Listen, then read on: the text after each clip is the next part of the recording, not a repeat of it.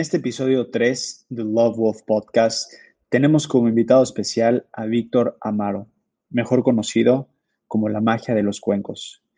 Víctor nació en Venezuela, de niño estudió en el Conservatorio de Música, acompañó el piano como su instrumento principal y comenzó un hermoso camino del sonido y la vibración. Se graduó como ingeniero químico y llegó a trabajar en una empresa en área de ventas corporativas, y así es, usaba traje y corbata. Pero dentro de él sabía que la carrera universitaria no era lo que lo apasionaba. Buscaba estabilidad, quizá dinero y una vida segura. Pero de pronto la vida comenzó a darle señales de cambios. Buscaba esa adrenalina que le recordara cada día que estaba vivo. Y después de 15 años de carrera llegó a México. Se dedica a compartir experiencias, conocimientos de sanación, de conciencia, a través de herramientas integrales que vamos a platicar en este episodio 3.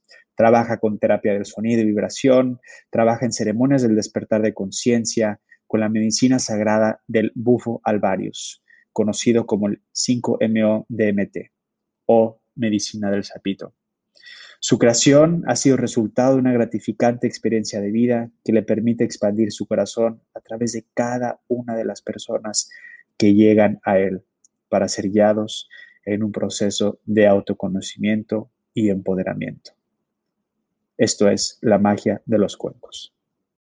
Mi manada de lobos despiertos, bienvenidos al episodio 3 del Love Wolf Podcast. Estoy con las células despiertas porque tengo el honor y tengo el gran privilegio de compartir este espacio con la magia de los cuencos, con nuestro hermano Víctor. ¿Por qué la magia de los cuencos? E, estaba llenando los espacios de, Instagram. Yo no había ni pensado cómo ponerle. Y creo que mágicamente, mágicamente entró el nombre a mi mente y fue el que le puse. O sea, no tuve ningún, ni un segundo de pensarlo. Solo lo sentí lo coloqué. Y, y creo que a lo largo del tiempo he entendido por qué cayó este nombre a mi corazón. Entonces la medicina se develó después. Prácticamente he podido descubrir la magia en mí como canal, como guía y la magia que se puede crear a través de los sonidos y de la vibración de estos hermosos instrumentos.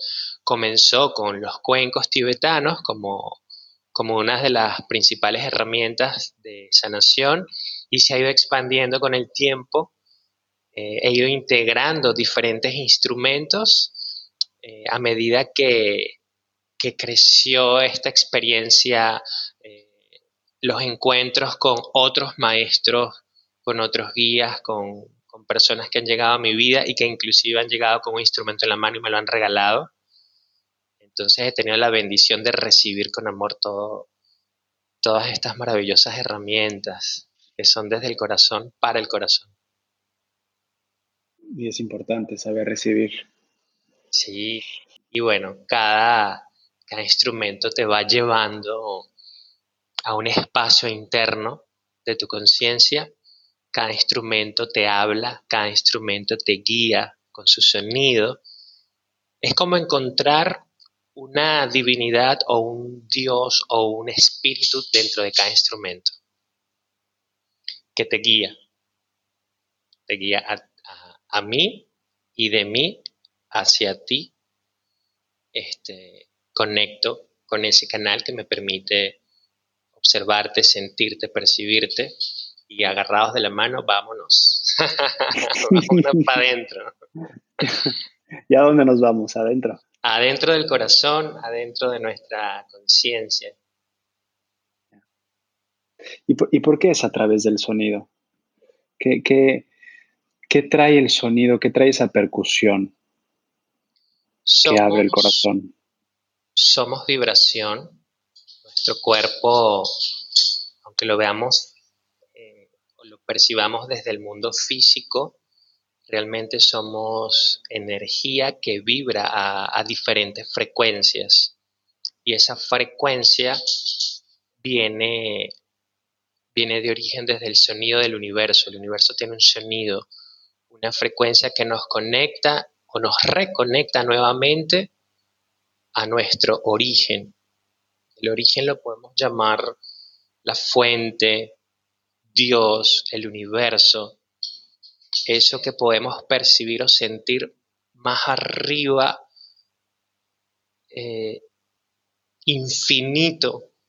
Es algo que no se puede describir, le estamos poniendo palabras y ya desde la palabra cerramos, lo limitamos. Entonces, es como esa imaginación infinita que ni siquiera podemos tocar, pero sí sentir ese más allá, esa quizás esa otra dimensión o esas donde las frecuencias, donde nuestra conciencia es mucho más elevada, está directo en conexión con, nuestro origen, fuera, de, fuera del mundo físico que percibimos.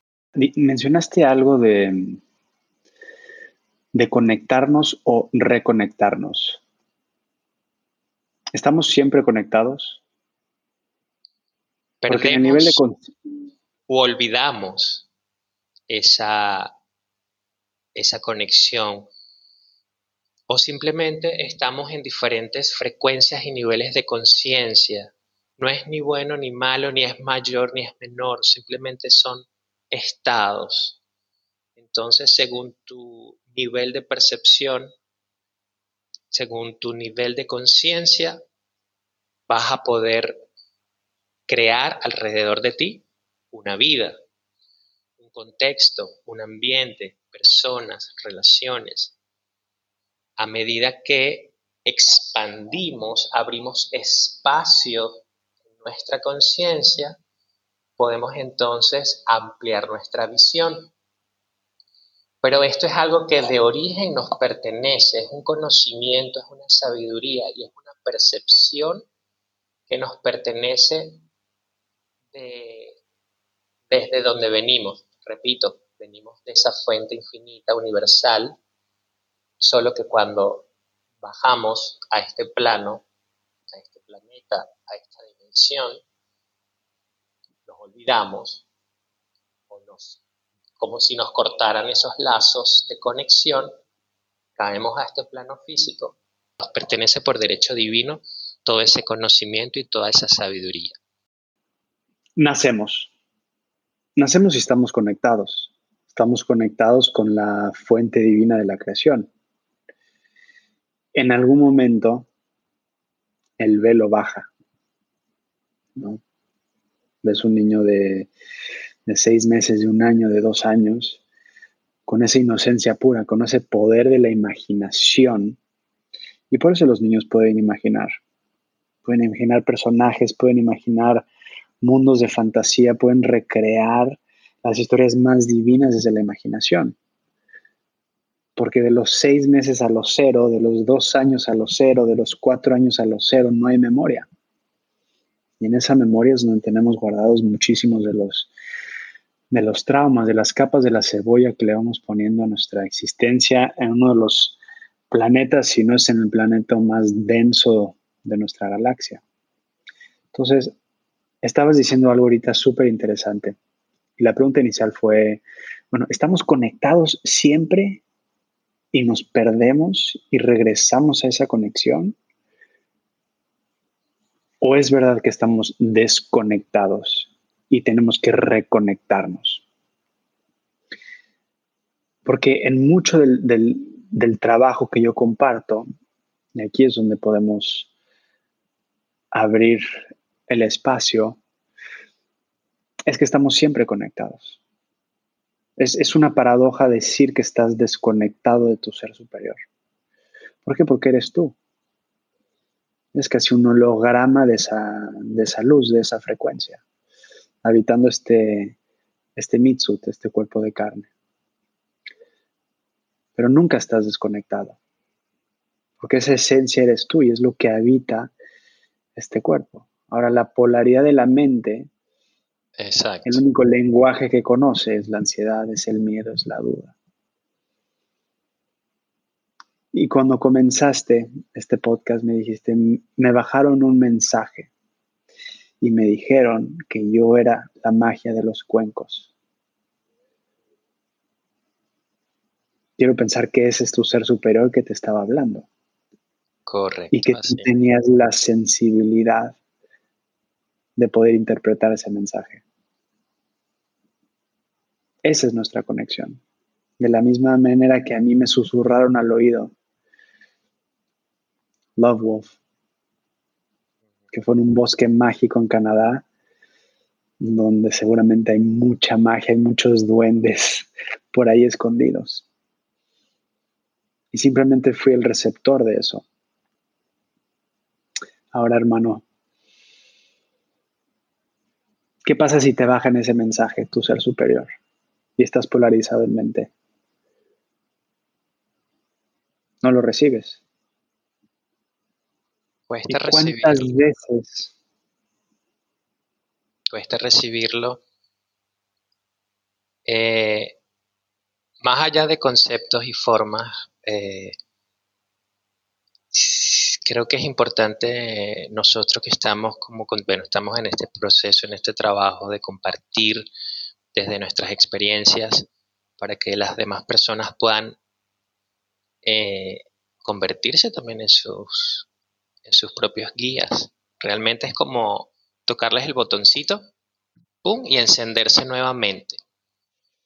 De, efectivamente, de, de cómo percibas este concepto de, de conexión, la conexión está todo el tiempo porque tu corazón está latiendo, porque tu ser eres, un ser vivo, tu espíritu está ahí presente, tu yo superior siempre está. La mente es la que lo bloquea. La mente, el, ego, el, toda la atención presente porque nos comienzan a programar desde que nacemos para que toda nuestra atención esté aquí en la mente. Y desde esa mente donde nos cuesta sentir que estamos en completa conexión divina. La mente nos separa, nos hace sentir separados de esa, de esa conexión desde el momento que empieza a señalar, a juzgar, a dividir. Esta experiencia es buena, esta experiencia es mala, y si es mala, entonces no, ¿dónde está mi yo superior? ¿no? Muchos cuestionan eso, ¿dónde está mi Dios? Dónde están esos seres de luz. Creo que es importante ampliar esta percepción a tal punto de lograr entender y sentir que no hay nada bueno ni malo. Suena fácil, pero muchas personas no logran integrar esta unidad de pensamiento y corazón.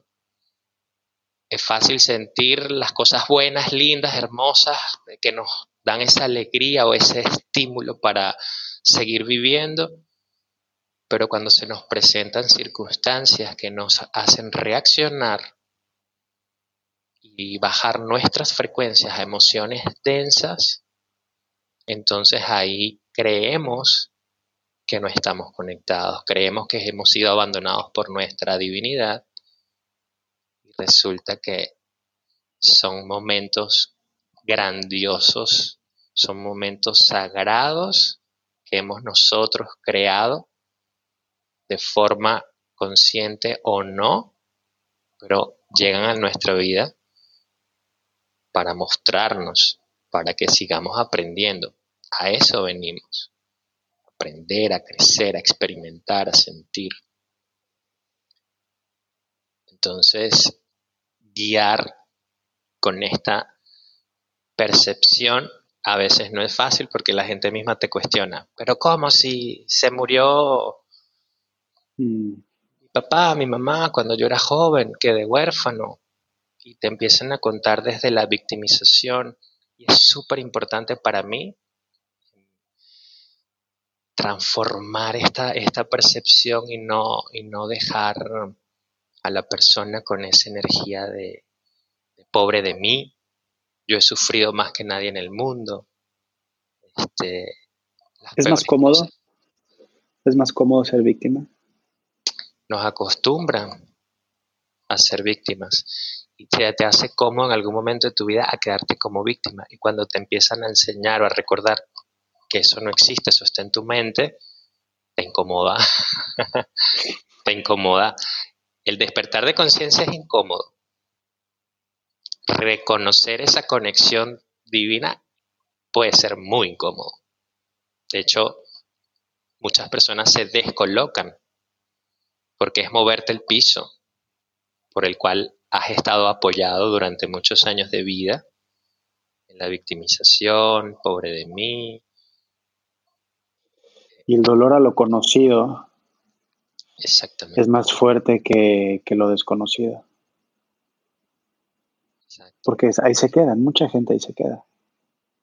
Ahí se queda y llegó el momento, esta, esta nueva era que estamos experimentando, donde tenemos la capacidad de hacer ese cambio, mm, la palabra no es rápido, pero sí contundente, ya no más victimización, ya no más sufrimiento, ya no más dolor. El aprendizaje lo puedes decidir tú, así como en algún momento de tu vida decidiste, o inclusive antes de venir a esta vida decidiste que ibas a aprender desde el dolor, hoy, al despertar y reconocer el poder creador, que eres, decreta, yo decido seguir aprendiendo y evolucionando desde el amor.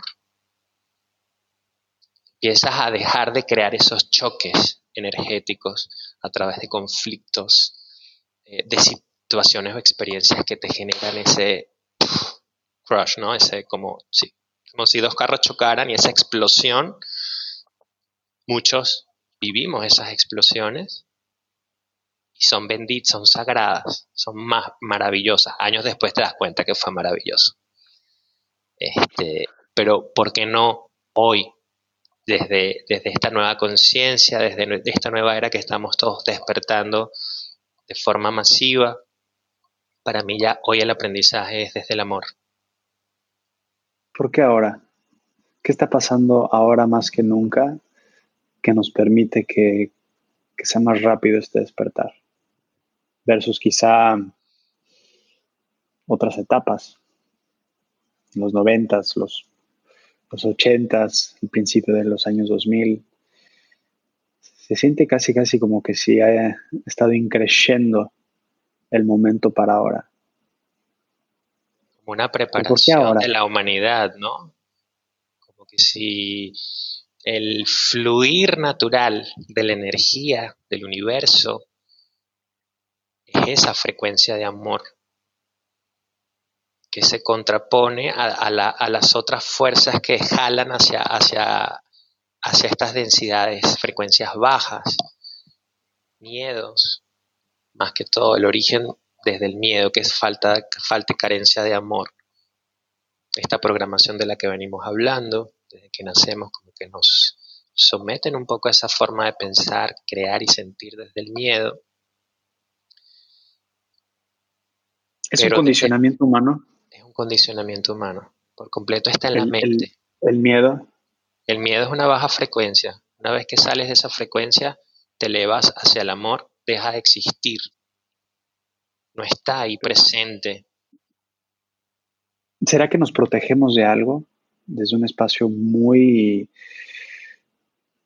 de evolución, de propagación de la especie. O sea, el miedo de alguna manera es es un método de sobrevivencia. Es, o, peleo o huyo o me mantengo estático para que no me vea el depredador. Nuevamente depende de la perspectiva o creo que hay muchas formas de percibir.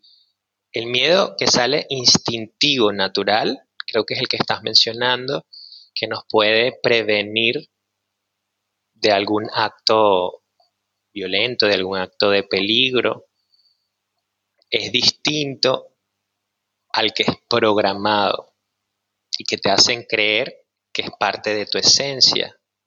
Es muy diferente porque entonces empezamos a tener el miedo a morir, empezamos a tener miedo a enfermarnos, miedo a quedarnos solos, miedo a no tener familia, miedo a salir a la calle porque nos va a atropellar algo, un carro, miedo, miedo, miedo, que ya no es el miedo instintivo, es el instinto que se maneja de forma natural, es impuesto. Entonces, no me rijo mucho por los conceptos, pero sí desde... construido, cuando dices. Ajá. El condicionamiento impuesto. Exactamente. Pero, por ejemplo, un niño que crece, que nace y quizás un niño huérfano, ¿no? Por poner un ejemplo. La falta de, de tacto y de amor y de interacción con la mamá o con el papá, digo, de alguna manera te genera un trauma. Lo que ese niño quiere ser es amado y aceptado. Entonces, al no recibir ese amor, se le genera una herida. Entonces, es muy probable que el resto de su vida esté tratando de compensar esa falta de amor, tratando de volverse millonario o volverse famoso para recibir el amor y la adoración de los fans o de las masas. Hay un miedo ahí, o sea, hay un miedo que es lo que está generando ese trauma y quizás esto es un poco más psicología espiritual, pero estoy, estoy tratando de ver si hay un punto de conversión donde se encuentra, digamos, este miedo construido con un miedo que al final sí tiene una parte, digamos, evolutiva.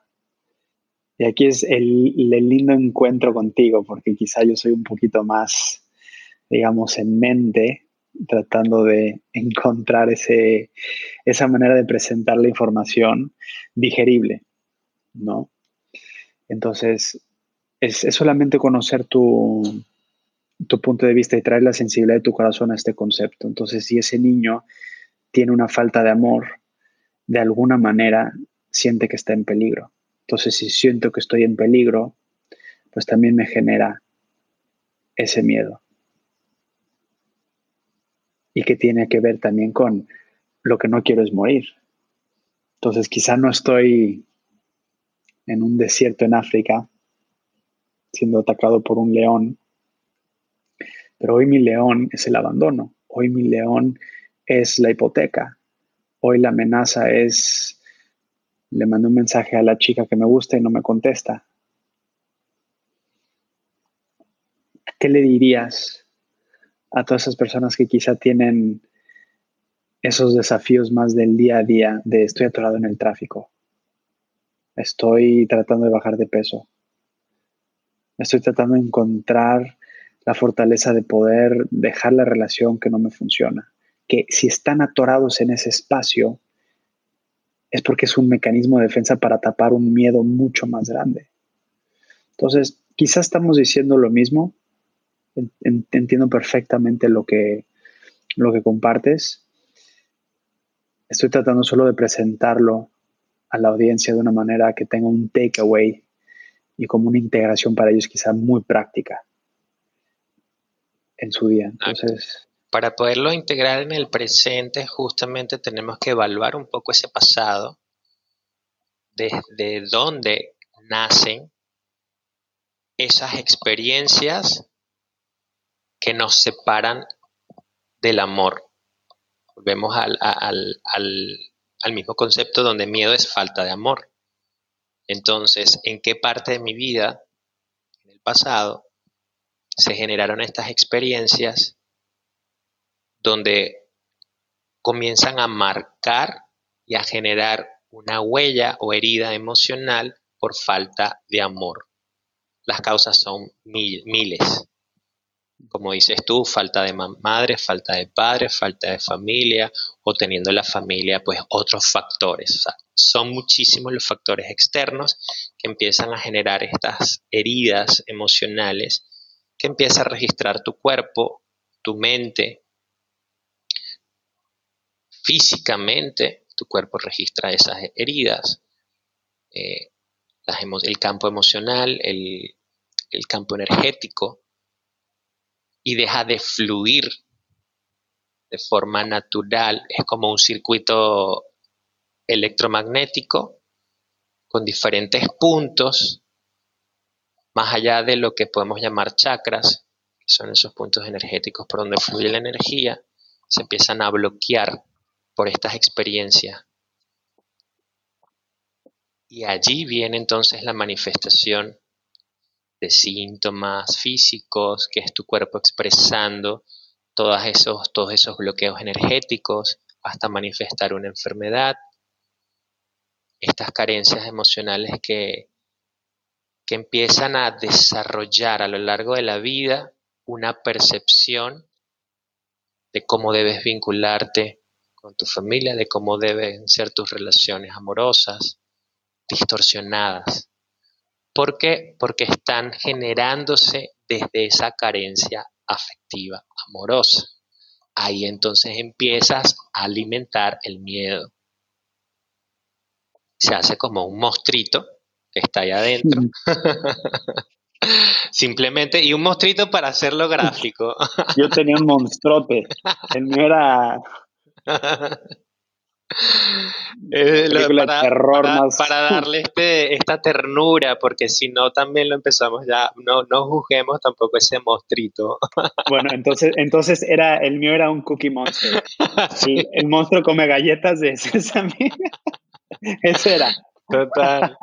Total, esos monstruos son hermosos, son hermosos, son hermosos. Entonces van creciendo, se van alimentando de ti, de tu energía.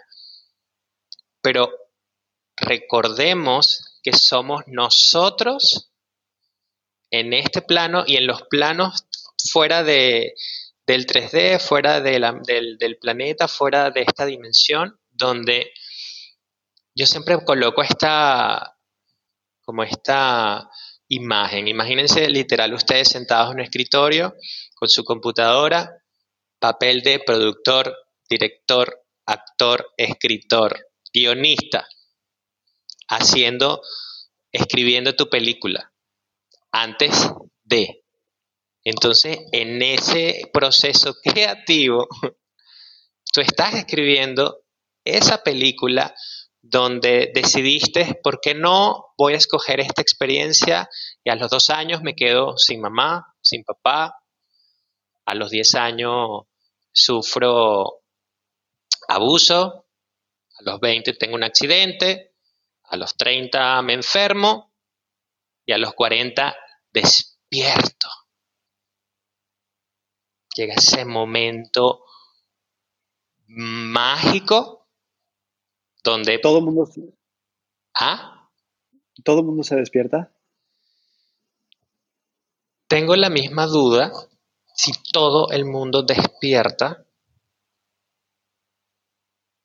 o atravesamos la experiencia de vida, algunos no llegan a despertar. O sea, puedes tener un recorrido de 90 años de vida y nunca despertarte o en tu última bocanada, en tu lecho de muerte, tienes un momento de... Ah. Ajá, ahí viene, digo, me lo preguntas inmediatamente me viene, me viene la siguiente imagen. También tenemos conceptualizado el despertar de forma limitada. Entonces, el despertar no es solamente una explosión de conocimiento, una apertura de conciencia máxima, podemos tener despertar literal todos los días, después del sueño, cuando te despiertas en la mañana, entraste y saliste del cuerpo, vuelves a tu, a tu despertar físico como lo tenemos conceptualizado y tienes información nueva. Te haces consciente en diferentes niveles. No significa que no, lo que pasa es que de pronto creemos que despertar es ya viste el universo, ya viste una realidad expandida eh, como te lo permite ver una medicina ancestral, este, como te lo permite ver una terapia de sonido, pero no necesariamente a esa profundidad, pueden ser menos profundas, pero hay despertar constantemente, que el despertar es simplemente morir y renacer, mm. pero tenemos la oportunidad de morir cada segundo cada respiro. Lo mismo tenemos el concepto de que morir es ese momento trágico de la vida donde dejamos este cuerpo y nos vamos y desaparecemos. Hay muerte física, hay muerte emocional, hay muerte espiritual, hay muerte en el momento en que sueltas un patrón de pensamiento que estás dejando de lado. Ya eso no eres tú, Y eso es sutil, es una línea delgada, es sutil. Entonces no nos damos cuenta que estamos muriendo y regenerándonos cada segundo. Y le tenemos miedo a la muerte.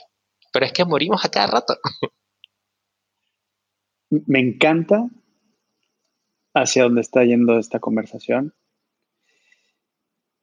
Y, te quiero plantear algo con este concepto del despertar qué puta madre, en 2020 se ha vuelto como un tema como tan mainstream, como tan comercial, es casi casi como si estuviera industrializándose el concepto del despertar, ¿no? Y,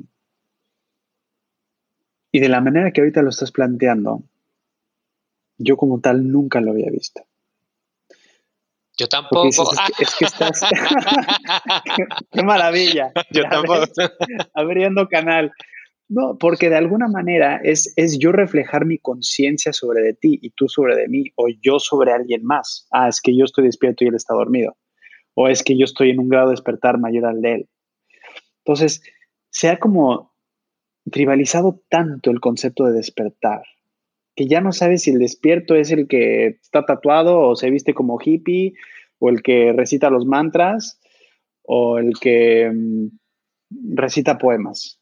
Entonces yo estoy más despierto que tú y él está más despierto que ella y, y empieza como a, como a polarizarse este concepto del despertar. y, caes en lo mismo. O sea, es, el péndulo se hace tan hacia la derecha que es como si regresaras al mismo lugar de estar completamente en un estado de no conciencia amorosa. Porque el momento que me separo de ti, de que yo estoy más despierto que tú, entonces en ese momento regresaste al mismo lugar de partida, pero desde el ego espiritual, que para mí es el ego más destructivo que existe. ¿Qué opinas de este movimiento, hermano? del concepto de, de que tiramos tan fácil la palabra despertar como que hoy en día. O quizás es una percepción mía, ¿eh? quizá, no es así, pero... Como lo... Pero siquiera, siquiera necesitamos la palabra despertar. Son palabras, son conceptos, son limitados.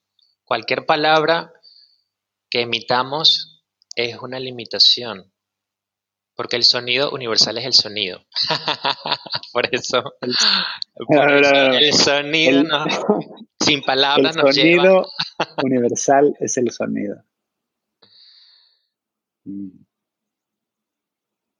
La palabra tiene el sonido y tiene esa frecuencia, pero la palabra nos lleva inmediatamente a enlazarnos con la mente para querer entender, pero el entendimiento desde la mente siempre es limitado.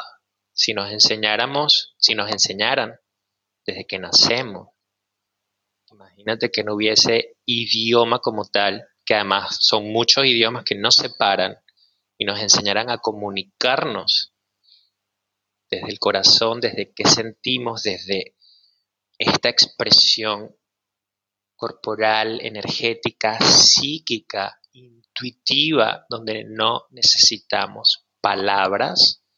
Imagínate el grado de expansión que pudiésemos tener. Y ojo, hoy podemos tener esa expansión a medida que lo vas entendiendo, integrando y aplicándolo, podemos desarrollar esas habilidades porque las tenemos.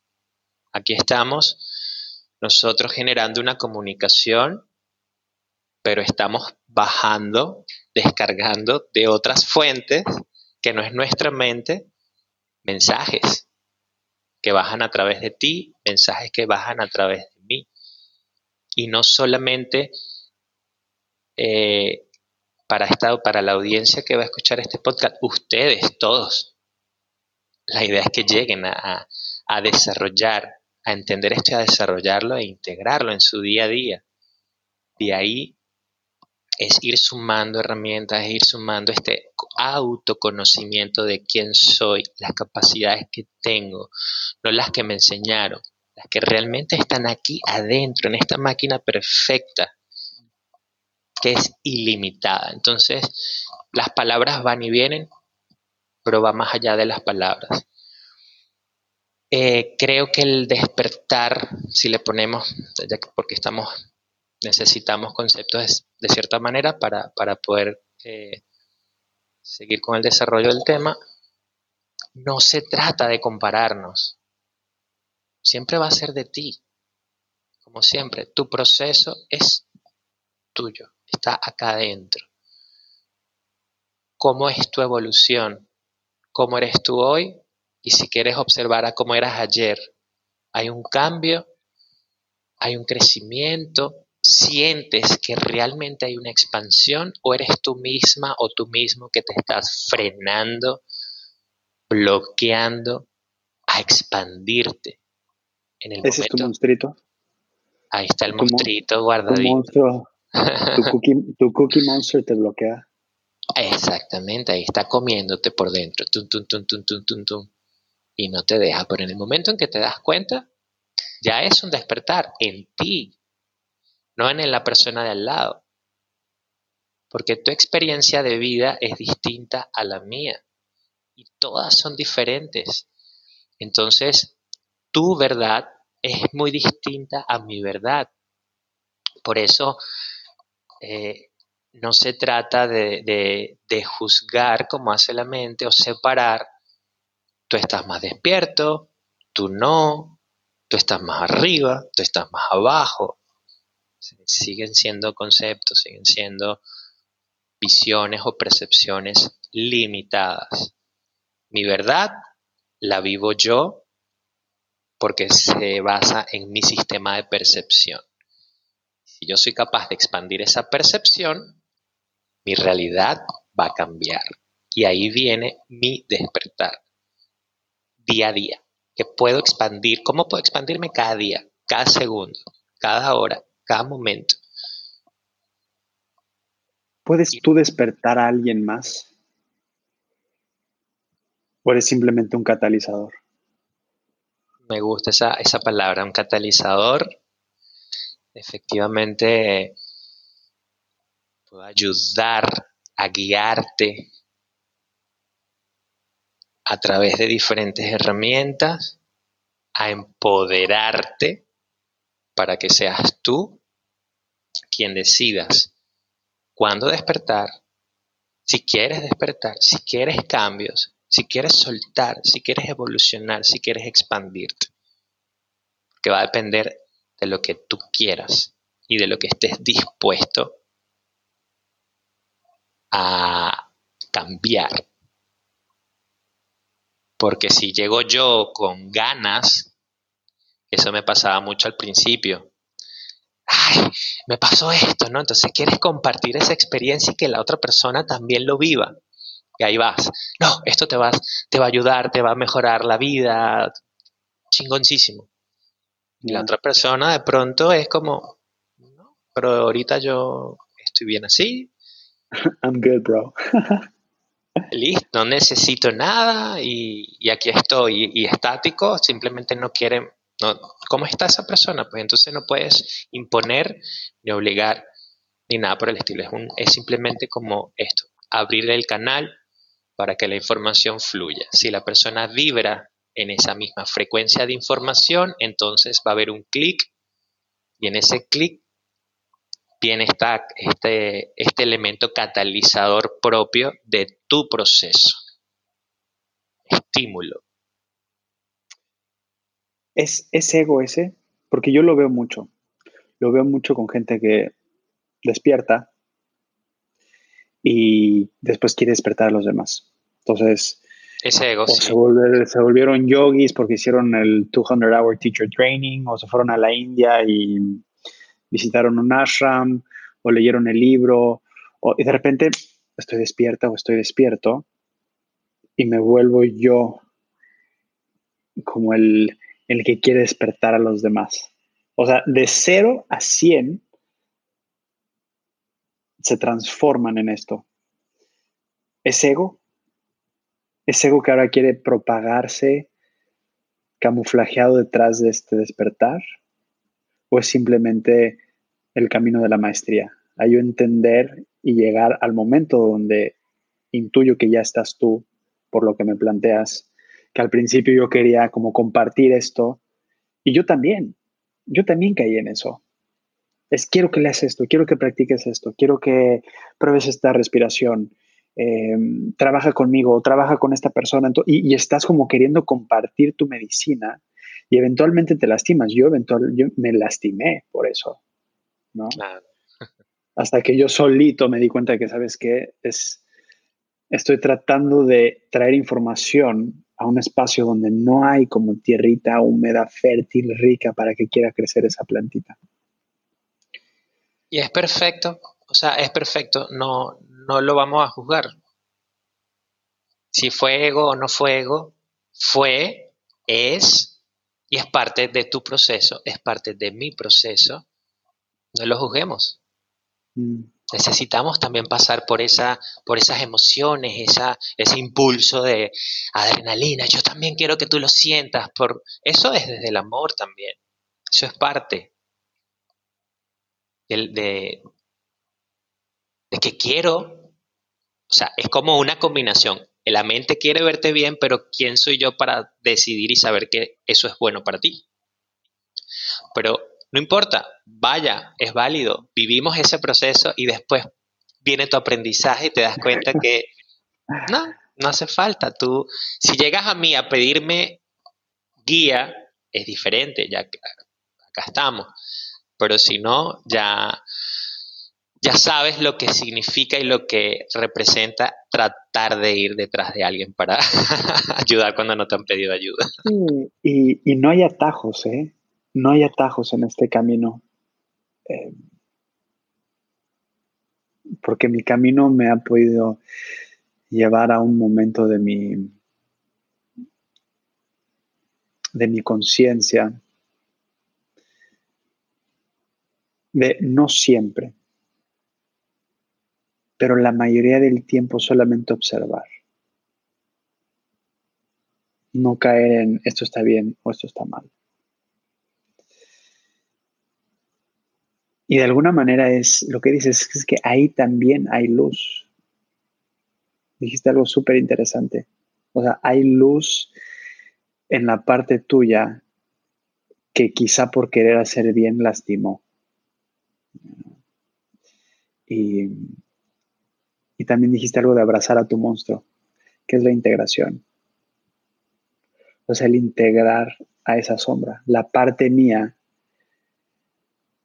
que se lastimaba a sí mismo, ¿no? De por qué no eres más así, o por qué no haces más esto, por qué no puedes dejar ir esto. Ese ha sido mi propia, mi propio proceso de conciencia amorosa, primero hacia conmigo, pero, pero después poder llevarlo hacia mi propia experiencia de vida hacia afuera y tocar las personas que se acercan a mi vida naturalmente y orgánicamente como es esta conexión contigo, que de repente algo nos, nos entrelazó por, por nuestros queridos amigos Emilio y Jimena, a quien agradezco muchísimo que nos hayan conectado. Así es que si nos están escuchando, los, los abrazo. Me encantaría tenerlos a los tres aquí en Baja Sur. Luego plantamos la semilla para, ya lo una avenida, una avenida tuya aquí a, a Todos Santos. Pero para no alejarme mucho de, de lo que estabas hablando, eh, de abrazar el ego, de que ahí también hay luz, de la integración de tu sombra, de tu monstruito. Hay luz también en el odio, hay luz también en la guerra, ahí también hay luz. Porque si la luz es la fuente de la creación y solo existe la luz, en un mundo tan lastimado, en un mundo tan polarizado, con tantas personas en sufrimiento, con tantas personas en dolor, en enojo, con bombas explotando y con contenedores de petróleo que están en este momento en Mauritius destruyendo el ecosistema.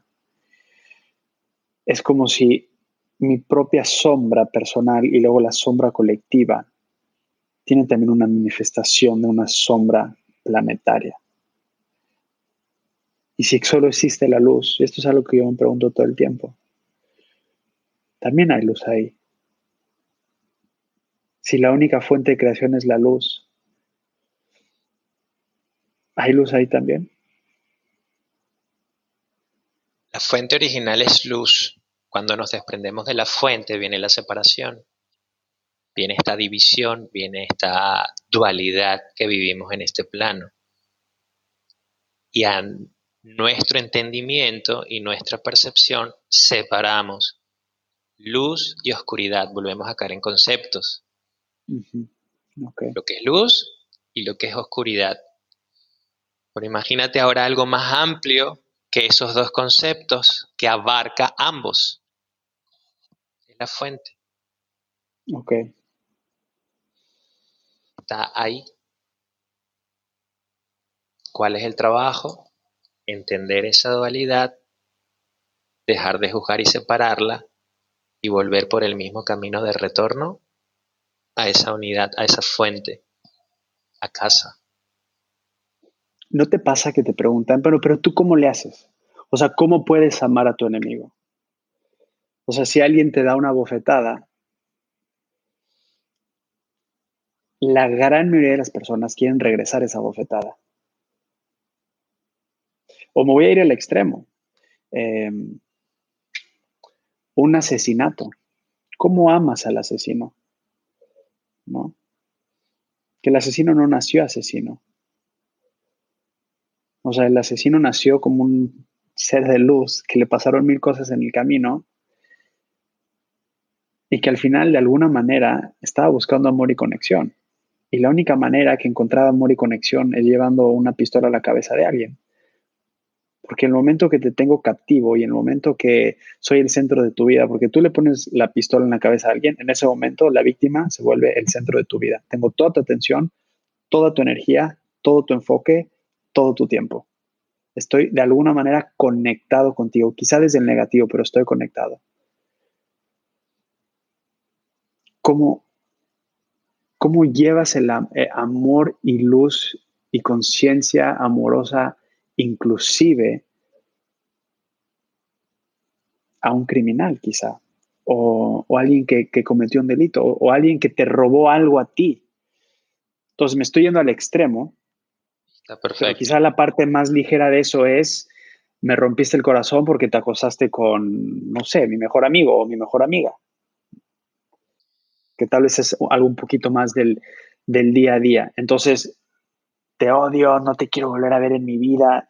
Y lo que me pasa mucho es, ah, pues es que para ti es muy fácil, ¿no? O cómo le hiciste tú. Bueno. Es el camino. Yo no veo dónde está lo fácil. Eso vuelvo, vuelvo a ese punto que me, es súper importante que, que las personas entiendan. Esto no es nada fácil trabajar en tu conciencia, trabajar en el desarrollo espiritual, en despertar, eh, confrontarte a ti mismo, eso no es fácil. No es fácil decirte ama a tu prójimo como te amas a ti mismo cuando de frente tienes esa persona que llamas asesino. Efectivamente, ahí está la dificultad y ahí está la maestría de poder entender y cambiar tu percepción de vida, donde estamos viviendo un plan perfecto, un plan divino, todo está enlazado, no hay nada que no tenga que ver contigo, conmigo, con el asesino, con todo, todo está totalmente entrelazado en un juego perfecto para una evolución, no solo individual, colectiva, planetaria, porque finalmente, desde la visión más amplia, todo es un uno.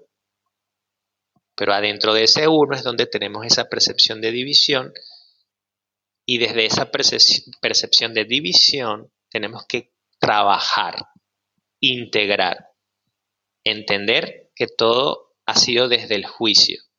Tú no sabes ¿Quién soy yo para decir que esa persona es mala porque mató a alguien? Ese es el concepto que nos meten en la sociedad. Eso es malo. Y quizás esa persona en su proceso de vida, efectivamente no sabemos por, por lo que pasó, lo que, lo, eh, porque hoy sus acciones no están vinculadas con una frecuencia amorosa, definitivamente. Y estas acciones, bueno, nos afectan de cierta manera, pero sigue siendo, es muy complejo, pero sigue siendo una reacción a cosas externas fuera de ti. Y estoy eh, ahí contigo, ¿eh? Es puede ser un tema súper complejo, y, polémico, ¿no? Porque tocas heridas en otras personas. Es como cuando lo mismo, lo que sucede actualmente, miedo a morir, claro, hasta que entonces la gente reacciona por un concepto preestablecido en la mente desde que nació, reacciona a ese dolor, a esa herida emocional y te dice, claro, hasta que no se te muera un familiar, hasta que no se te muera alguien cercano, pero está reaccionando esa persona a su herida emocional. Quizás con los años logre sanar esa herida, conectar con su corazón, en su propio trabajo de despertar y de conciencia puede ampliar la visión y en unos años decir y entender y sentir que la muerte no es mala, no es buena, buena ni mala, que la muerte es una trascendencia, es un cambio de estado, es un cambio de dimensión, es un cambio de muchas cosas, y quizás deje de juzgar esa experiencia como mala, y entonces ya no reacciona desde el dolor. Que las personas cuando se mueren están, están culminando contratos preestablecidos en esta vida. ¿Y quiénes somos nosotros para decidir que tu contrato es a los 100 años y yo quiero que tú, Wolf, vivas hasta los 100. Porque, pero ese es, mi, ese es mi apego, esa es mi mente y ese es mi ego. Yo no me puedo meter en tu proceso que incluye muchas muertes, incluyendo esa muerte física de tu cuerpo hacia otro plano. Entonces, ahí viene el trabajo, integrar todo ese conocimiento no desde la mente, sino también al corazón, hasta que puedas ver todo lo que ocurre en el planeta y que seas más observador que reactivo y en esa observación estés siempre conectado desde el corazón. Porque más allá de juzgar y más allá de señalar cuál va a ser el trabajo de cada uno para poder poco a poco regresar a este camino de unidad es en ti mismo. No eres tú quien te tienes que ocupar del asesino. Quizás él necesita, esa persona necesita vivir esa experiencia en su vida y justo el minuto antes de morir, en esa muerte física, despierta y ya decidirá si regresa a vivir una experiencia similar o en un proceso evolutivo que lo lleve a trascender su experiencia en el universo, no solo en el planeta. Es complejo. Es, complejo. Tocaste ahí un tema que está muy ligado a los archivos akáshicos. Exactamente. Eh, ¿podrías, ¿Podrías platicarnos un poco para quien quizá no entienda o nunca he escuchado de, pero, o sea, ¿cómo? yo lo que estoy viendo es el currículum que yo acordé para la evolución del alma, o sea, por eso me puse en una situación donde iba a, no sé, perder mi empleo o iba a quedar huérfano o iba a um, tener este accidente. ¿Cómo le explicarías a alguien que lo que te pasó está en plena concordancia del alma y que no sucede nada en el cual el alma no está en plena concordancia? Eh, bueno, primero para explicarle a alguien tiene que estar dispuesto a escuchar y recibir una información nueva. Porque, repito, de nada sirve tratar de convencer a alguien sobre algo que no está dispuesto a percibir diferente. Y te interrumpo un segundito. Quiero pensar que quien está escuchando este podcast y quien llega a este canal es porque está listo para recibir esta información. Porque de, de, los temas de los que hablo y el contenido que comparto y mi mensaje y mi estilo de vida y todo lo que trato de llevar en mis encuentros humanos y no humanos y extraterrestres y de otras dimensiones es, es esto. Entonces, digamos que quien está aquí tiene muchas ganas de, de, que la magia de los cuencos nos explique qué son los récords akáshicos. O sea, por qué me pasa lo que me pasa y lo rechazo. Y tú me estás diciendo que es exactamente lo que yo pedí. Yo no pedí la tragedia, yo no pedí el descalabro. Claro. Ah, pero. eh, bueno, nuestro, nuestro espíritu va experimentando diferentes vidas, así es como yo lo veo o lo percibo y lo he ido aprendiendo o he querido aprenderlo así, porque finalmente te repito, esa es la verdad que me llega a mí. Entonces es muy fácil hoy decir, tú eres un asesino y quizás en 10 vidas pasadas, tú fuiste un asesino. Y te tocó 10 vidas más vivir para ir poco a poco depurando, transmutando, evolucionando en diferentes experiencias hasta llegar hoy, donde entonces nuestro, nuestro espíritu pues decidió dejar eso atrás, se acerca cada vez más a ese camino de unidad, hacia la fuente, hacia esa frecuencia elevada que podemos traducir en luz. Y entonces hoy eres un terapeuta, eres un guía, eres trabajas al servicio de, de la conciencia, pero seguramente vidas atrás pasamos por esas experiencias. Quizás sí, quizás no. No lo sé, no estoy seguro. Pero de ahí viene esos registros quedan, esas experiencias quedan. Y es lo que podemos llamar registros akáshicos, como esa gran biblioteca de información que hemos vivido, aprendido, que es, una, es un conocimiento sagrado, y recurrir a esa información para descargarla en esta vida. Por eso el, verdad, el, el aprendizaje que no nos enseñan de esa manera, creemos que lo que aprendemos es lo que puedes aprender en una escuela, en la universidad, en una carrera profesional. Y ya vienen esos, esas habilidades, esos conocimientos de otras vidas. Simplemente recordarlas. Es como acceder a ese espacio que está dentro de ti, estimularlas y volverlas otra vez al servicio y es donde entra esta maestría. Muchas veces eh, la persona misma se sorprende de dónde yo aprendí, de dónde yo saco toda, esta habilidad o como yo ahora si nunca lo estudié. Yo estudié para eh, ser abogado y hoy me dedico a cantar música, medicina, qué sé yo, ¿no? Porque eso está ahí. El, el servicio de la humanidad siempre va a ser servir para el amor, hay que reeducar, ¿no? Hay que volver a, esa esencia, a recordar, recordarles a cada uno de ustedes que están acá para el servicio del amor. Pero ¿cuál es el primer servicio? El que te haces a ti mismo. Si no te lo haces a ti, no lo puedes compartir hacia los demás. Entonces, eh, ¿por qué llegaste acá? ¿Por qué te volviste hombre medicina?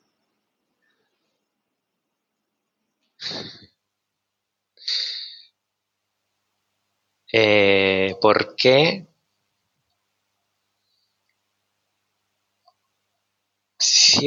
siempre es como que me he permitido experimentar la vida en diferentes facetas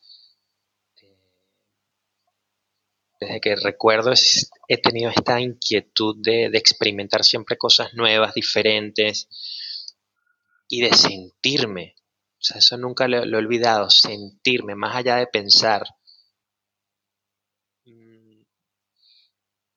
Me observo un poco hacia atrás y hacia el pasado y es como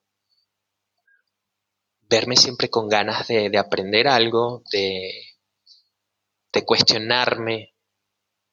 De niño me acuerdo clarísimo que creía en la magia, pero a tope, jugaba con las manos, con, varitas mágicas y, o sea, me acuerdo esa sensación de creer que hacía magia.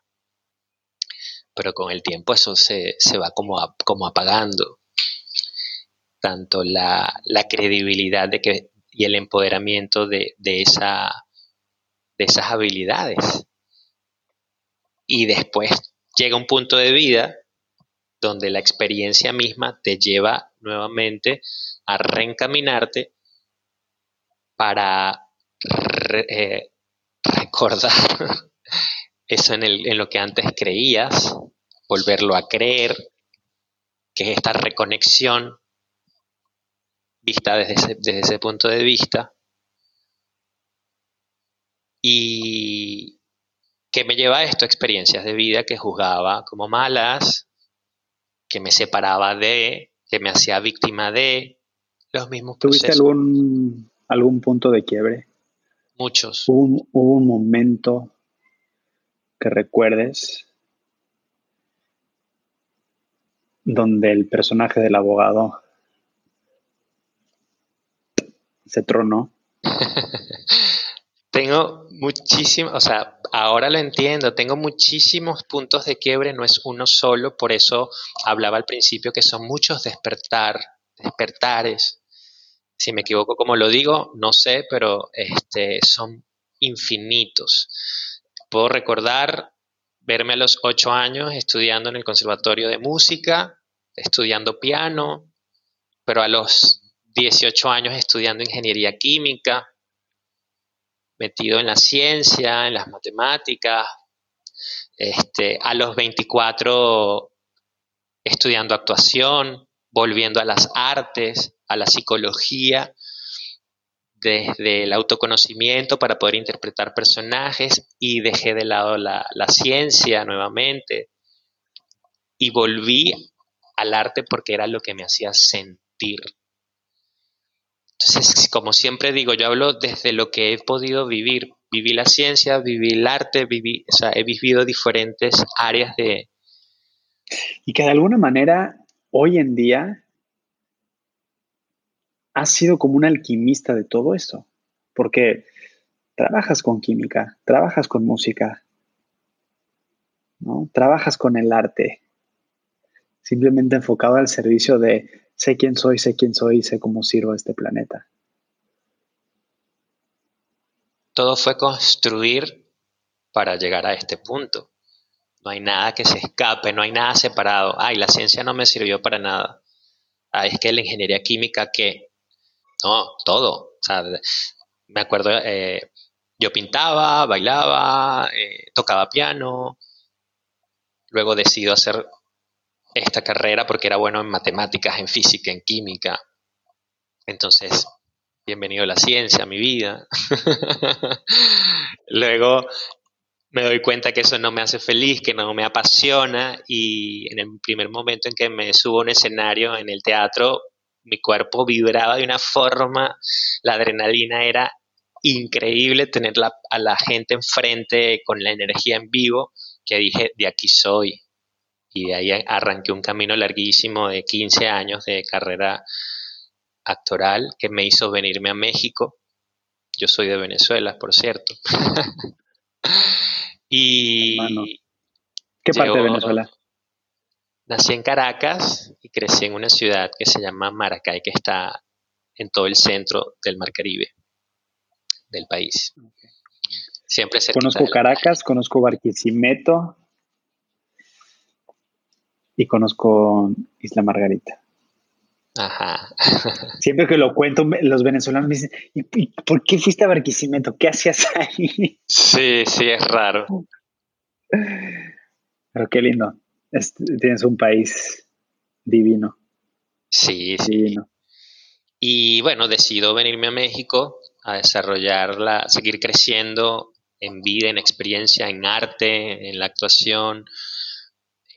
Pero hay, algo que es eso, entonces todo ha sido un salto. Cuando salto a la ingeniería, cuando salto de la música, cuando salto a la actuación, todos son momentos claves, porque, por ejemplo, cuando estaba yo trabajando en una empresa, eh, con traje, eh, atendiendo clientes, y de pronto el fin de semana haciendo teatro fuera de estructura, fuera de todo, pero eso era lo que me hacía feliz. Y llega el punto de quiebre, ¿qué hago? ¿Tienes, algún traje hoy? ¿Tienes traje y corbata? No. ¿Ya no? No, los perdí todos en el terremoto, otro punto de quiebre. Son muchos puntos de quiebre. Irme Les comparto que que nos tardamos un par de días en conseguir inclusive audífonos para poder grabar. Exacto. Este punto de quiebre decido irme del país, cambiar de cultura, de todo lo que te vio crecer y venirme a México. Y mi sensación al principio era como, quiero experimentar qué es estar solo, sin ayuda de la familia, sin ayuda de los amigos, para descubrir quién soy sin todo eso que me rodeaba y me definía. Esa fue mi motivación de irme de, mi país, Venezuela. Y así fue, así lo creé. O sea, desde ese decreto yo creé todas mis experiencias que en su momento las llamé traumáticas, eh, duras, difíciles, pero no, yo creé lo que quería vivir y experimentar, que era consciente o no, fue distinto. ¿Tus, tus padres viven? Sí, los dos. ¿Alguno de tus padres es alquimista, trabaja con medicina? No. Mi mamá era licenciada en letras y mi papá, este, empresario, abogado, dedicado como abogado. Wow, hermano. Wow. No conocía esta historia tuya, pero mm, eres un gran ser de luz. Eres, eres un gran gran ser humano y eres un alma que está a disposición del planeta haciendo trabajo importantísimo. Sin duda eres un voluntario, sin duda viniste aquí con, con un propósito y una misión muy clara. Y te preguntaba de tus padres porque a veces el papá o la mamá trae alguna iniciación y de alguna manera eso se permea, ¿no? Pero tu camino ha sido muy claro, o sea, tu misión es muy clara. Y por eso yo tenía tantas ganas de que, de que te conocieran y que te conozcan más. Sí, muy poca gente sabe esas historias. tienes una luz muy especial y, y redimensiona completamente dónde estás hoy y el hombre que eres. O sea, la, transición de vida de, de traje a un mundo corporativo, a una academia, a descubrir esta, esta medicina, ¿no? Eh, el, ir más allá del, del karma familiar y la, la, conexión biológica, ¿no? Tiene, creo que tiene un, mérito muy especial lo que estás haciendo, ¿no? Eh, el que te haya sido, el que hayas empagado tus maletas y que, y que hayas ido en busca de, una intención de creación que tenías desde tu corazón, es algo que, que admiro muchísimo, ¿no? Creo que no te conocía, pero te reconocía. Y, y honrado, honrado de que compartas ese espacio y, que me dediques un poco más de una hora de tu tiempo, porque quiero que vean que sí se puede, que sí se puede. O sea, que no hay nada en ti o en mí o en alguien más que no esté dentro de ellos. Y muy pocas veces conoces a maestros que tengan una emoción kármica tan limpia y tan cristalina y tan pura que lo único que quieren es despertar la antorcha de alguien más y no crear el mecanismo de la zanahoria con el burro diciendo te voy a decir algo en la próxima que te va a liberar. No, te liberaste tú.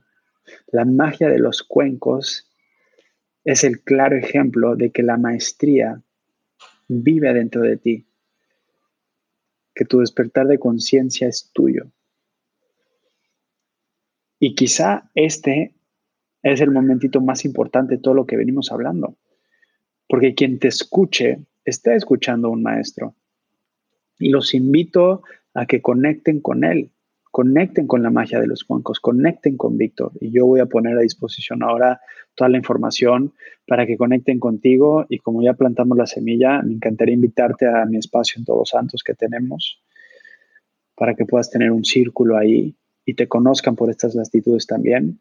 Pero chicos, chicas, así como me ven a mí y dicen, pero ¿cómo transicionaste de una cosa a otra? Bueno, escuchen a este hombre, escuchen la sensibilidad de su corazón o sea, usaba traje, era ingeniero, trabajaba en ventas y vean de la manera que, evolucionó su alma. Es, me parece divino y quizá es algo que no platicas tanto o que no se ve tanto en tu canal.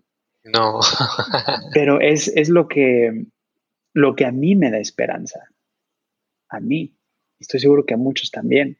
Porque en este momento hay gente que usa una corbata y un traje y está sentado en una oficina nueve horas al día.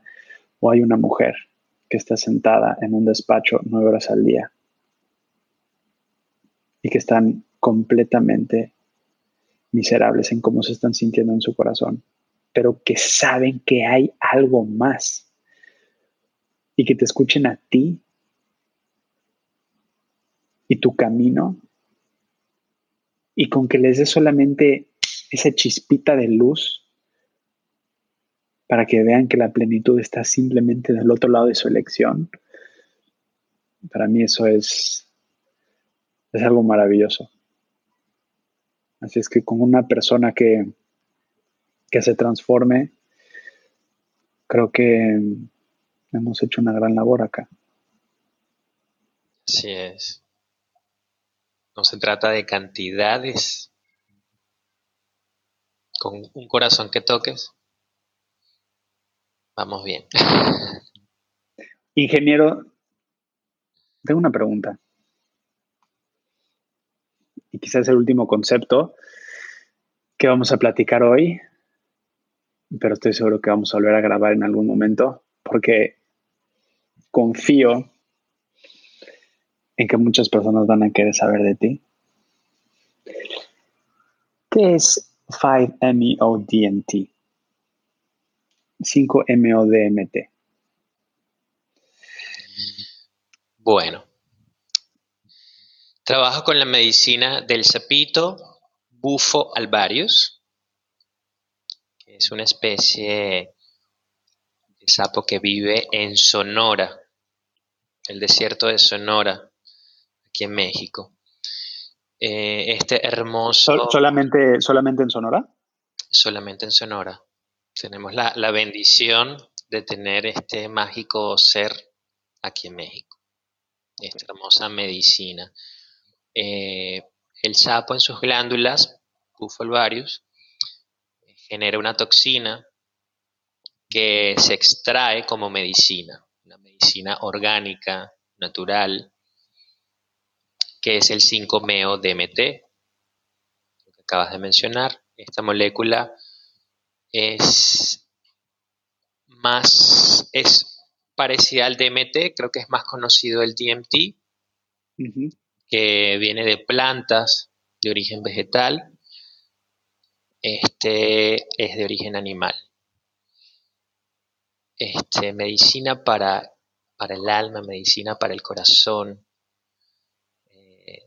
medicina que, que tiene muchas formas de, trabajarla, de, como le llamo yo, de canalizarla, medida que he ido evolucionando en el trabajo de conciencia a través del bufo alvarius. ¿Bufo alvarius es el, nombre del, del, sapito?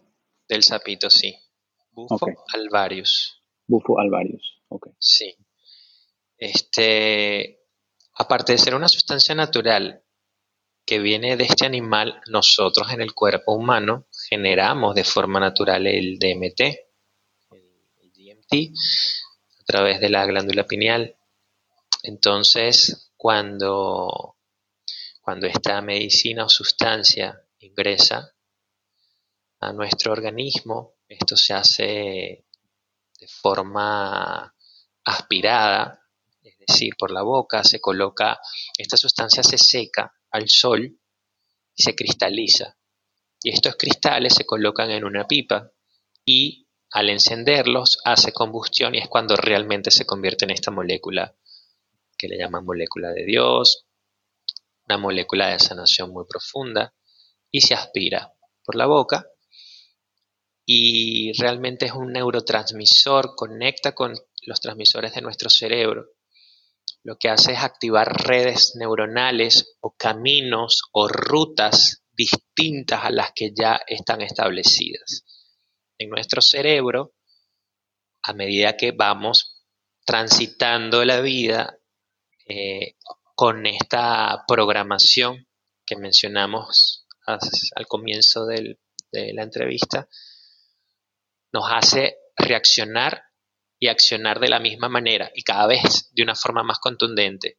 Reaccionas a las emociones, a las circunstancias externas, a la persona que sientes que te hace daño y estás constantemente reaccionando de la misma manera, prácticamente no cambias a menos que hagas un trabajo de introspección y de conciencia para modificar esos patrones, tanto de pensamientos como de reacciones. Esto traducido a la parte cerebral es como tener los mismos caminos, siempre. Vamos a resumirlos en cinco. Cinco rutas que tu cerebro, que están marcadas y enraizadas de una forma rígida. Y eso te hace pensar de la misma manera, por lo tanto, generar las mismas emociones, en este caso tóxicas, porque vienen de pensamientos que están atadas al miedo impuesto. Y eso va generando todo lo demás. Conflictos, problemas, enfermedades, todo lo que nos lleva a, a este entendimiento de la vida, situaciones malas, conflictivas, el juicio, etc. Entonces, ¿qué hace la medicina al aspirarla para el cerebro, lo que hace es como borrar, reconfigurar, resetear esas rutas que han estado establecidas por muchos años, desaparecen para establecer nuevas e infinitas rutas en tu cerebro que te van a permitir acceder a información distinta a la cual no has estado acostumbrada, acostumbrado, información consciente, abre un espacio para que puedas percibir más elementos, otros factores. Y al tener sobre la mesa más elementos para, para trabajar, tu vida y tu percepción cambia, tu realidad cambia para bien, para salir de esa percepción de conflicto o de problema. Como la mayor parte de, las enfermedades son de origen emocional, todo lo que se estanca, al resolver esta parte emocional, tu cuerpo entra en un proceso de autosanación, de regeneración del sistema inmunológico, este, todos tus patrones de pensamientos enfocados o alineados a esa esencia de amor puro, no el amor conceptual, el amor que creemos que es eh, te doy un beso y eso es amor, o, o esto que siento en el estómago cuando me estoy enamorando. Eso es otra cosa, son conceptos muy limitados. El amor es una vibración tan alta que inclusive muchos no hemos realmente experimentado lo que es el amor. Entonces, con la medicina llegamos a esa frecuencia elevada y entramos. En el momento es una expansión de percepción, es una ruptura de tu ego, hay una desconexión de la mente, del cuerpo, del tiempo y del espacio. Es poder conectar con aquello que no vemos, mundo físico, es trascender los, los sentidos a los cuales estamos acostumbrados a usar solamente nuestros cinco sentidos, es trascender los sentidos para poder acceder inclusive a ese campo cuántico que no vemos, pero sí podemos sentir. Y ahí viene la expansión, porque de ver el mundo físico solamente nos expandimos y ahora puedo percibir el mundo cuántico, el, mundo energético, este, que hay más allá de lo evidente, que hay más allá de lo que me enseñaron en la, en la casa, en la universidad, en mi carrera profesional, en mi trabajo, más allá, que hay más allá. Si estás en esa búsqueda de, de entenderte, de conocerte cada vez más sin estos pensamientos arraigados, aprendidos, condicionados, aquí te vas a encontrar a ti mismo por un proceso de confrontación. ¿Para quién es la medicina esta? Esta medicina es para quien sienta el llamado. Las medicinas sagradas son para quienes sienten el llamado. Y el llamado del corazón. Llega a tu vida porque escuchas este podcast, llega a tu vida porque viene un amigo y te comenta la experiencia y te vibra, te hace clic lo que te están diciendo. Porque si es una persona cercana o conocida, vas a ver los cambios, le vas a ver un brillo diferente en los ojos, algo que dices, wow, te veo distinto, quiero, ¿qué pasó en tu vida? Y llega la persona y te dice, me pasó esto y me ha generado estos cambios. Entonces, si tú haces clic con la experiencia que te están transmitiendo, ahí está el llamado. Si escuchas este podcast y te vibra, te, te hace sentir este bienestar de escuchar esta información, es porque entonces tu espíritu te está llamando para acercarte a esta experiencia. Hay mucho por, por explicar, por conversar sobre este tema. Sí, sí, sí. Este... ¿Qué? Pero... Y podríamos estar horas grabando seguramente un podcast solamente de este tema. Sí. Si la gente tiene miedo, quiere la experiencia, pero siente miedo del, del, de qué voy a sentir, cómo va a ser la experiencia, no me, no me vaya a pasar algo, ¿cómo, ¿Cómo podemos abordar ese miedo? ¿Cómo podemos abordar ese miedo? La mayoría de las personas, de hecho, tienen ese miedo. Eh, y la idea es eso, vamos a trabajar los miedos, no solamente la experiencia, no solamente el miedo a la medicina, eso es un reflejo de cómo estamos programados al miedo, miedo a lo desconocido, eh, porque en el fondo el miedo que tenemos es a morir. Volvemos a lo básico, miedo a morir y el miedo a morir nos hace reaccionar y nos condiciona nuestra forma de vivir. Claro, el peor escenario es que me voy a morir. Sí, eso es lo que la, mayor parte de la gente puede sentir y pensar y tener esa duda. Entonces, ¿cómo si quiero trabajar en mí, pero me da miedo?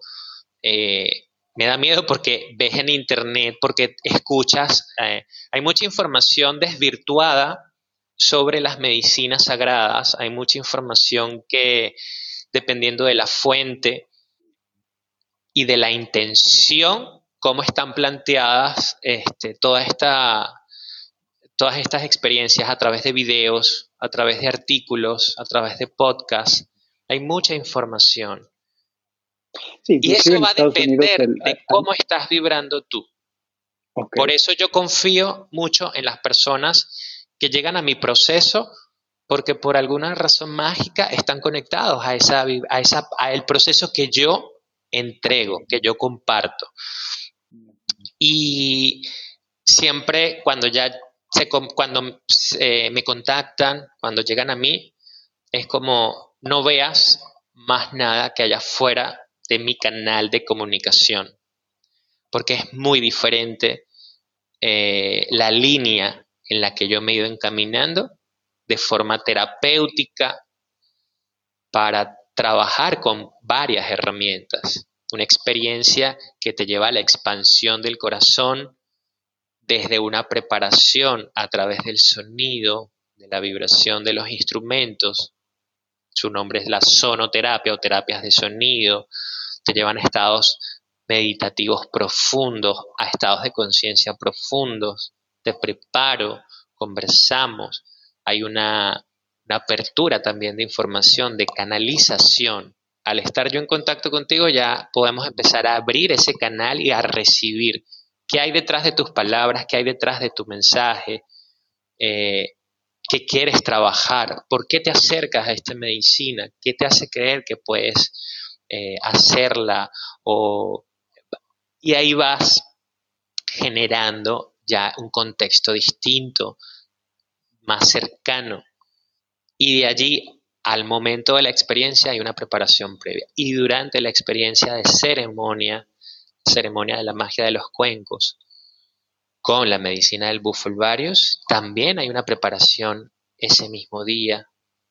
Es una experiencia donde te voy guiando a profundizar en este viaje interno. Arrancamos con con tu energía en la mente, pensamientos, mente, quizás estás abrumado, quizás estás viviendo un conflicto, problema, eh, superando una muerte de un familiar, superando una ruptura eh, amorosa, estás en un proceso de enfermedad, manifestándolo en tu cuerpo. Muchas las razones. Cualquier razón que no te está permitiendo vivir en paz, te sientes desequilibrado, bloqueado, desconectado de la abundancia. Y la abundancia no es solo el dinero. La gente luego confunde eso. No es que me está yendo mal en el trabajo no tengo el dinero. Ahí viene el cambio de percepción de la abundancia y la prosperidad. Conectarnos y reconocer que la vida es abundante y que está ahí la abundancia para nosotros. Bueno, todas estas razones. Si tú sientes que eres capaz de confrontarte y estás dispuesto a hacerlo, ahí hay un llamado. Si al llegar a mí hace clic la información que yo te proporciono, que yo te comunico, ahí hay un llamado. Entonces son como varias fases hasta realmente llegar a esta experiencia conmigo en la ceremonia. Si llegaste allí es porque ya pasaron los filtros, los llamados, te hicieron muchos clics. Y allí vamos navegando juntos. ¿Cómo? Porque en, Estados Unidos están, en Estados Unidos están haciendo pruebas de microdosis con MDMA terapéutico, em, con psilocybin, con, con, varios tipos de plantas em, medicinales o medicina que tenga algún tipo de enfoque em, de terapia. ¿Cómo, ¿Cómo, es la dosis con el 5-MeO-DMT? ¿Es, ¿Es, una microdosis? Eh, ¿Cómo es en un, círculo de ayahuasca? ¿Cómo, cómo, se lo contarías a alguien que quizá tiene la curiosidad, pero que nunca, nunca ha tenido acceso a, a la información? Sí, bueno, lo primero es que, con respecto a los miedos, que si tienes miedo, que sea un miedo que te impulse y no te frene. Que al llegar a la experiencia, ese miedo lo vamos a ir trabajando de una forma sutil y amorosa. Vamos a ir envolviendo la experiencia en amor de tal forma que esa frecuencia baja de miedo la vamos a ir subiendo con el sonido, con la meditación, con un trabajo de respiración.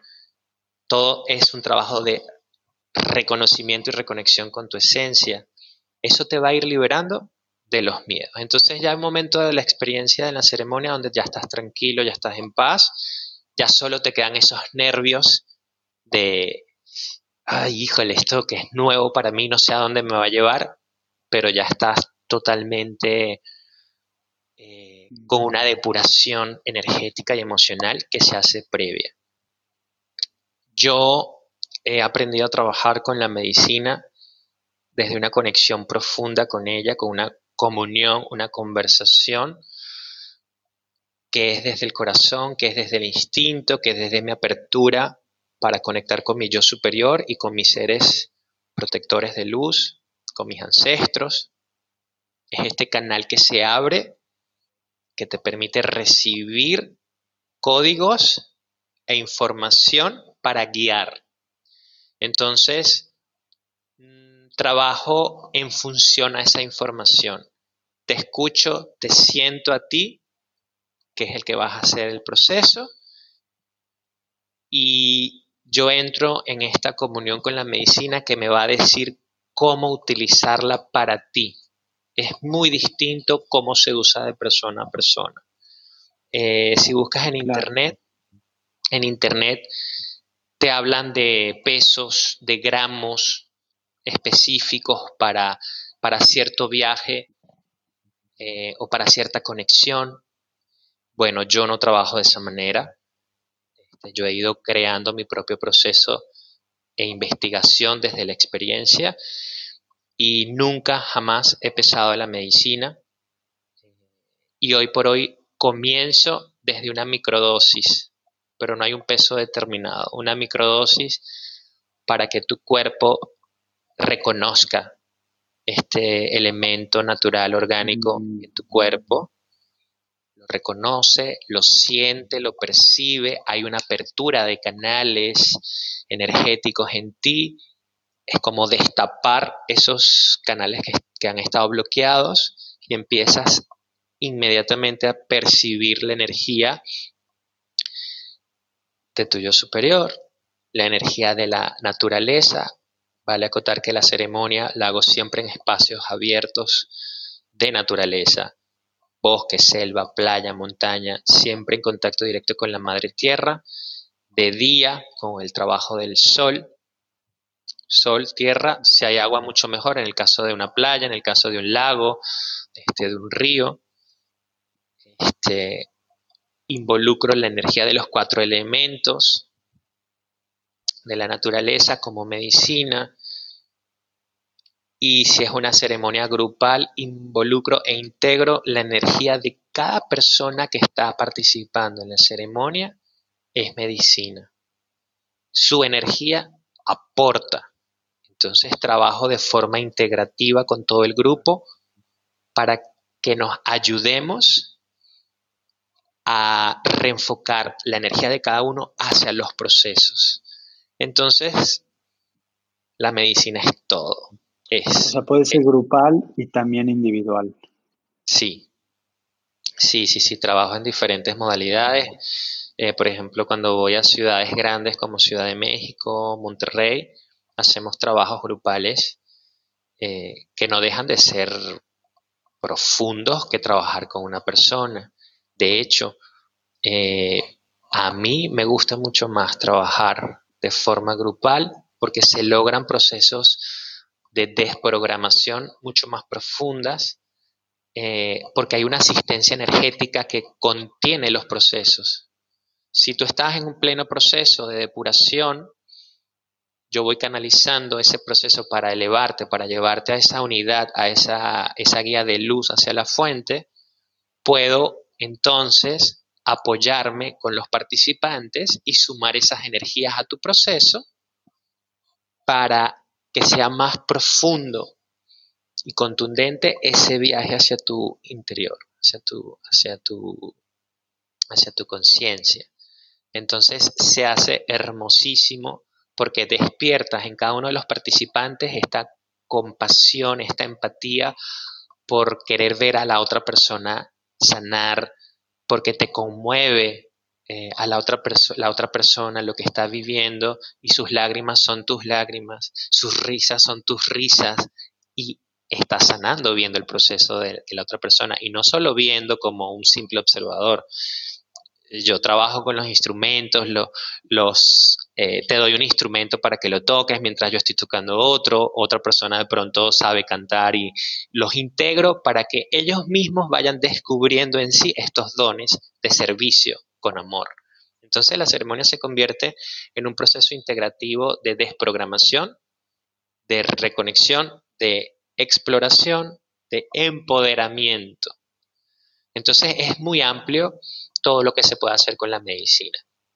Retomando lo de las dosis, comienzo con dosis, con microdosis para esta, esta apertura, para equilibrar la energía en caso cuando es grupal. Y después, según el proceso de cada uno, aumento, aumento la dosis para entrar más profundo. Hay personas que están preparadas para recibir una dosis mucho más profunda, otras que no. Hay gente que con una microdosis explota en emociones y drena. Y esto es con simplemente tener este, tacto, ¿no? Esta sensibilidad. ¿Qué harías, por ejemplo, en un caso como yo? Que yo soy sumamente sensible. Em, yo no fumo THC, lo he fumado, eh, marihuana, pero se me abre el tercer ojo de una manera particular. A través de respiración he activado DMT y tenido experiencias bastante psicodélicas. Eh, he hecho MDMA. Eh, digo, en el pasado todo estimulante sintético que te puedas imaginar. Eh, psilocybin. Tuve una experiencia de rapé muy, muy potente. Em, y, con el maestro que hice la ceremonia de, de rapé me dijo, no, no, no suelen ser así estas experiencias. Y obviamente he integrado muchísima apertura y muchísima conciencia a raíz de todas esas ceremonias que he tenido la, la oportunidad de participar. Em, y ha sido parte de mi propio camino de ir aprofundizando, de ir complementándolo con mi propio trabajo intuitivo, de integración, de respiración, de vipassana meditation, de mis estudios. Y he llegado a un espacio donde, donde mi relación con las ceremonias está como en un plateau, donde dijiste algo muy interesante, el llamado ¿no? Eh, no he sentido ese llamado de continuar expandiendo mi conciencia a través de las ceremonias. Y me he hecho la pregunta, ¿es, ¿es por miedo? ¿No? ¿O es porque sientes que puedes llegar a ese espacio a través de otros canales? ¿No? Porque, como te comenté, la última experiencia que tuve con Rapé fue una experiencia divina, pero fue una experiencia muy potente, muy potente. Em, entonces hay una parte de mí que dijo, I'm good, estoy bien. ya vi el caminito, me, me, voy por acá. ¿Qué, ¿Qué me dirías? Muchas cosas. Dime, no, me encanta. Desde el, desde el, eh, desde, el desde el maestro me pongo, este, me pongo así como, como estudiante. Claro. Eh, no sé, en este caso, cuando hablamos de sensibilidad, a veces confundimos que nuestros sentidos son muy sensibles eh, a, a, elementos, llámese medicinas, alimentos, experiencias, como, como una, es un concepto de sensibilidad a que no me des mucha porque soy sensible. En este caso no tiene que ver esas, hay mucha gente que me dice, yo soy muy sensible porque si fumo marihuana entonces este, me pega muchísimo. O o medito, exacto, y me voy volando muy rápido. No tiene que ver con esa sensibilidad este, tiene que ver, fíjate, yo veo las, las diferentes herramientas desde la meditación, desde lo que te puede otorgar el yoga, una terapia holística como las constelaciones familiares, que soy fan número uno de las constelaciones, mi terapia base para mí de años. Este, las, las medicinas, pongo ayahuasca, peyote, varios. En mi entendimiento y desde mi percepción, así me lo ha mostrado mi experiencia, es que venimos del todo, venimos de esa fuente que es infinita. Cuando bajamos a este plano, nos reducimos algo muy limitado, desde el cuerpo que nos prestan, este cuerpo físico, este avatar, nos limita, porque es como tratar de encerrar esa energía ilimitada, entonces en el cuerpo físico encerrarlo y meterlo en una jaula. Luego la mente es esa, esa maquinita que también configuras y programas, pero lamentablemente no la programamos nosotros cuando nacemos, sino que nos las programan, nos meten chips y programaciones que las te hacen sentir y pensar que son tuyas, que esta es tu forma de ser, que esta es tu forma de pensar natural, y no, no lo puedes ver hasta que quitas esos velos, hasta que quitas esos bloqueos, y cuando vas accediendo a una experiencia con medicina eh, sagrada, plantas, en el caso de varios que es de origen animal, eh, la meditación, todas, cada una de estas herramientas te entregan códigos energéticos.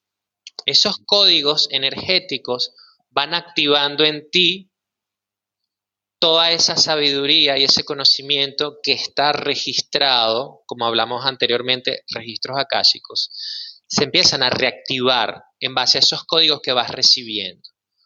Entonces, cada herramienta tiene ciertos códigos. Para mí es un todo. Los códigos que vas a recibir a través de la meditación se va a sumar a los códigos que vas a recibir a través de la práctica de un yoga, se va a sumar a, los códigos que te va a entregar eh, una medicina de plantas como la ayahuasca y te va a sumar cuando le sumas la medicina del bufo alvarius. Todo suma y por eso viene esta expansión que cada vez va a ser más. Te va a llevar un espacio de entendimiento y de percepción según cómo tu espíritu esté listo, preparado y dispuesto a recibir. Pero en el momento que decidas expandir, vas a abrir más espacio y esta apertura siempre va a ser infinita y siempre te va a mostrar algo diferente. No hay una fórmula para decir, mm, ahorita te va a mostrar el dolor que traes ahí guardado, que tiene que ver con tu papá cuando se murió y tal. No necesariamente.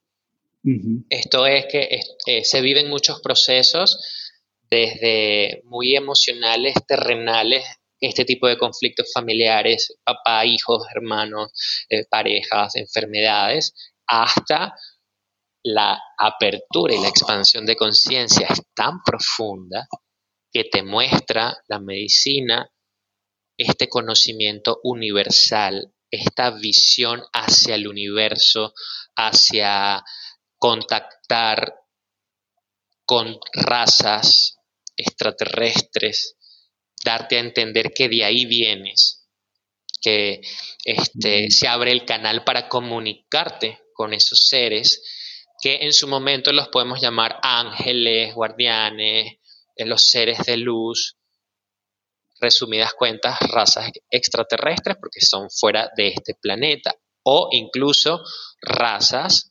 extraterrestres que se han quedado en el planeta, pero en otras frecuencias vibracionales que lo traducimos en otras dimensiones. Entonces se abren estos portales de comunicación y conexión guiada, que es súper importante. Esto todo muy bien guiado, amorosamente guiado. No crean que es que sí, vamos a abrir portales y hablar con extraterrestres. No.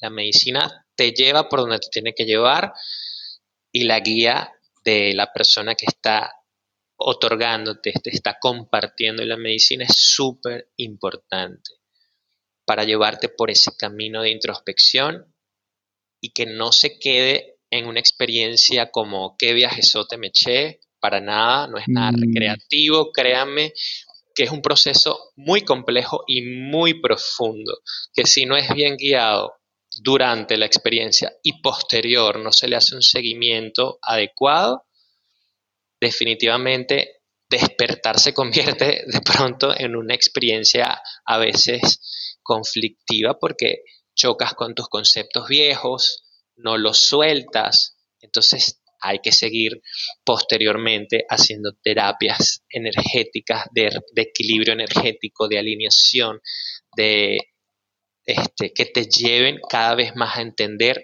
cómo integrar estos cambios y este nuevo conocimiento. Entonces, hoy te puedo decir, porque esto puede cambiar de aquí a una semana, porque va cambiando. Hoy lo que yo he podido ver es, yo puedo con la meditación abrir este canal hacia arriba, hacia el universo, y conectar con esa energía. Llega a ti una planta como la ayahuasca o el bufo alvarius, el sapito, y bueno, particularmente el bufo tiene ambas conexiones y ambos códigos, la que te conecta con el universo y la que te conecta con la tierra. Entonces empiezas a recibir estos códigos que activan en ti este reconocimiento de tu ser como parte de la naturaleza. Somos naturaleza y para entenderlo hay que sentirlo, hay que vivirlo. Parte de la medicina te otorga esa experiencia, sentirte el uno con la madre tierra, con el planeta que te sostiene, que te da vida, que te hace uno con los animales. Entonces suma esos códigos de conciencia que te van a permitir percibir de una forma unificada el somos uno. Ya no separo las plantas, ya no separo los animales, ya no separo la tierra de mí. Y como soy yo lo mismo y soy uno, entonces empiezo a cuidar el planeta, comienzo a cuidar mi alimentación, porque entiendo quién soy y, qué soy, comienzo a, ser más empático con mi relación con los animales. Entonces, la, experiencia con la medicina te va mostrando de forma vivencial y vibracional esta unidad. Hay mucha gente que después de la experiencia eh, cambia su relación con la comida, es más consciente en el presente, aquí ahora, que como, qué pienso, que, cómo alimento mi mente, mis pensamientos. Entonces son muchos cambios, eh, pero para cerrar esta idea de, de, de integración de conciencias, para mí esa es la percepción con las medicinas sagradas y con las herramientas de conciencia, meditación, yoga y todas las que existen, que todas te van sumando un código diferente para regresar a lo que verdaderamente somos unidad y esa fuente de luz. Así que nada, eh, los que quieran venir a esta experiencia, bienvenidos, con muchísimo amor. La de los cuencos eh, cuenta conmigo. Yo seguramente en algún momento voy a querer tener esta ceremonia, esta experiencia contigo. Y era simplemente esperar la persona y el momento correcto Agradezco muchísimo tu maestría, agradezco muchísimo tu medicina. Nos quedan dos minutos para cerrar el podcast. Cualquier duda, cualquier interés que tengan en explorar, en trabajar uno a uno, en recibir la medicina, la ceremonia de música o poder tener una ceremonia medicinal con la magia de los cuencos, voy a dejar aquí su handle, pero si quieres contarnos tu handle es... La magia de los cuencos. Así, ah, la magia de los cuencos y contáctenlo. Es un, es un gran ser de luz. Nos queda un minuto. Cerramos con tu magnífica vibración. Va, perfecto. A ver si con... Aquí les dejo la magia de los cuencos.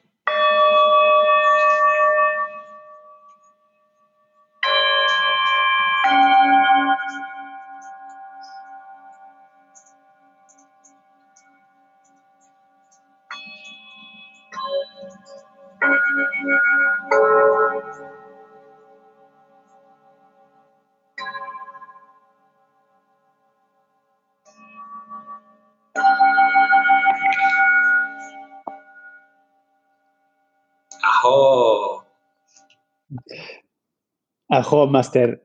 Eres un chingón. Te espero acá por Baja Sur muy pronto. ¿Ok? Gracias, hermano, por la invitación. Namaste, brother. Namaste.